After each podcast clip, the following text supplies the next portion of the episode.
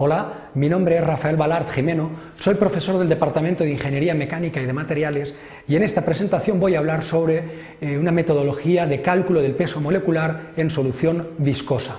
En esta presentación veremos una introducción sobre el interés que tiene el contenido del objeto, seguidamente plantearemos el problema, lo resolveremos y por último realizaremos una serie de consideraciones o conclusiones en base a los resultados obtenidos.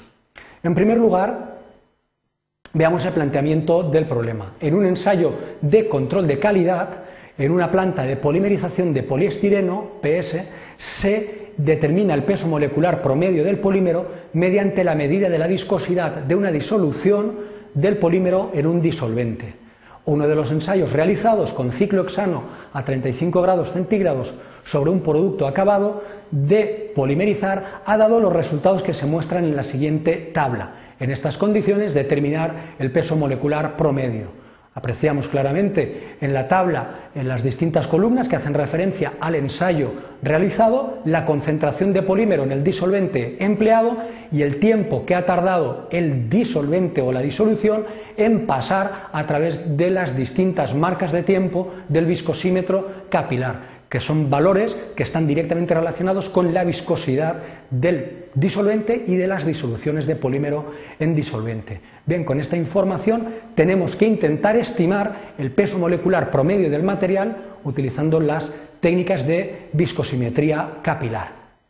Bueno, pues partiendo de la información que nos eh, da el problema, es decir, mediante un método de ensayo de viscosimetría capilar utilizando eh, como disolvente ciclohexano a 35 grados, pues ahí tenemos una descripción de los, eh, de los ensayos realizados y los parámetros obtenidos, concentración y tiempo. A partir de esta información podemos intentar aplicar la expresión de Mark Hoving para la estimación del peso molecular la expresión de Mark Hoving, el valor de la viscosidad intrínseca marcado entre corchetes, los valores de K y A eh, son, definen las constantes del polímero y disolvente, en este caso el polímero sería poliestireno y el disolvente ciclohexano, y por último M representa el peso molecular del material.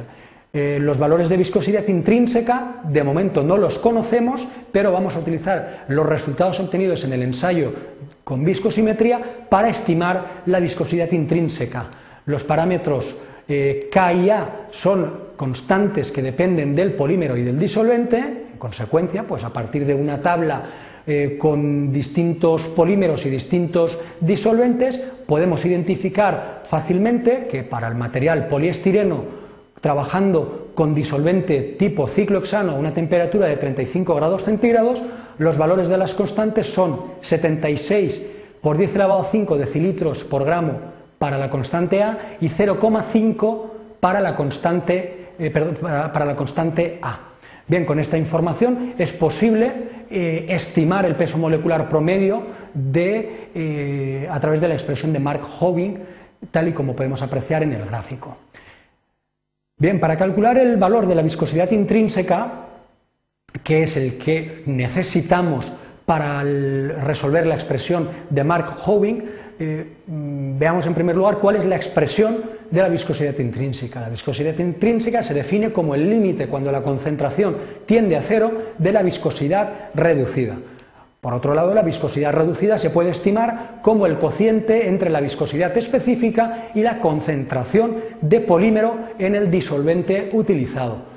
Por otro lado, la viscosidad específica, es decir, la parte que contribuye a la viscosidad solamente el polímero, se define como el cociente entre la viscosidad relativa, perdón, entre el cociente no, se define como la resta de una unidad al valor de la viscosidad relativa.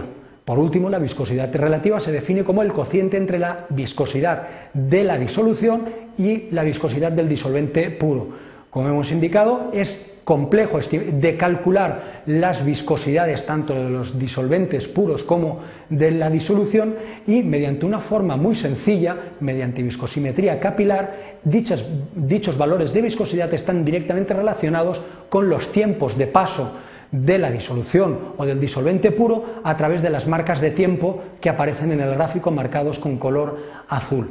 Pues bien, si aplicamos eh, estos cálculos a los distintos valores obtenidos en, el ensayo, en los distintos ensayos realizados con viscosimetría capilar para distintas disoluciones, con los distintos tiempos de paso a través de, de, las marcas del viscosímetro capilar, podemos estimar la viscosidad relativa, la viscosidad específica y la viscosidad reducida. De una forma muy sencilla, la, viscosidad intrínseca sería el límite cuando la concentración tiende a cero de la última de las columnas que apreciamos en dicha tabla, es decir, de la columna correspondiente a la viscosidad reducida. Bien, si representamos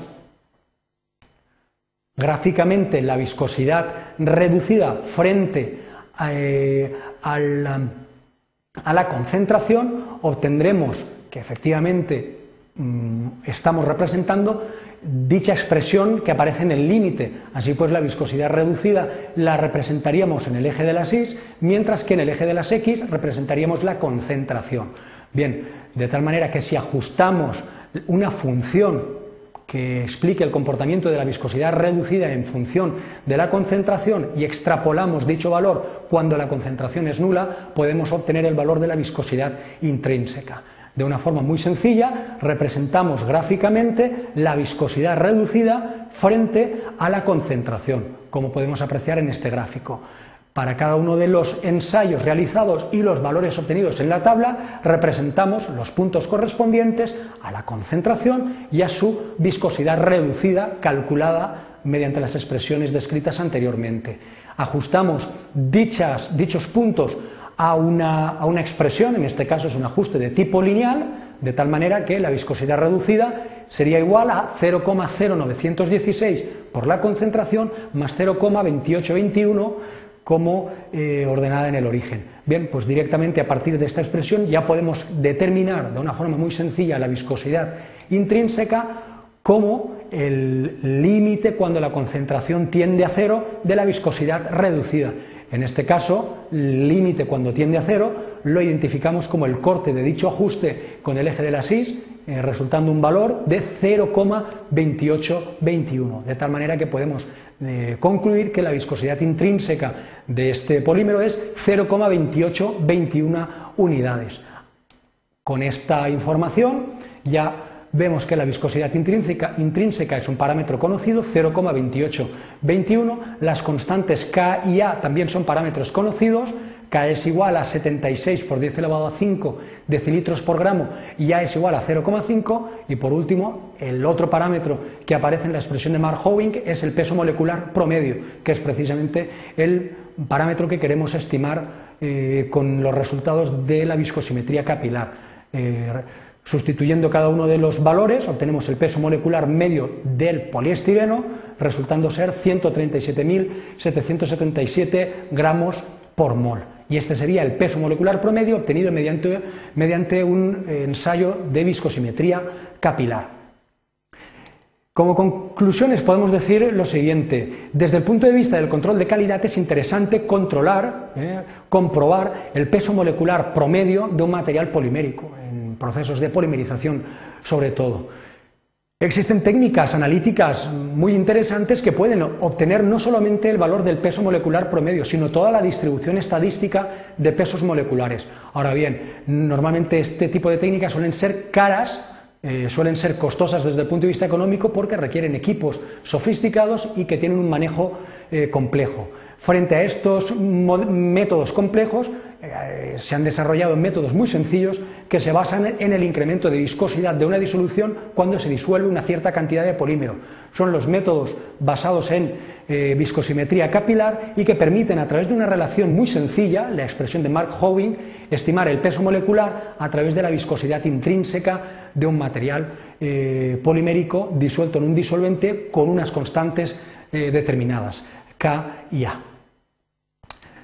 Es un proceso obviamente sencillo, de fácil desarrollo y sobre todo es de muy sencilla interpretación y por ello tiene gran utilidad desde el punto de vista industrial, mientras que las técnicas cromatográficas aportan mucho más información, pero son mucho más complejas tanto en aplicación como en interpretación de resultados y ello limita enormemente su extensión como técnica eh, para la estimación del peso molecular promedio.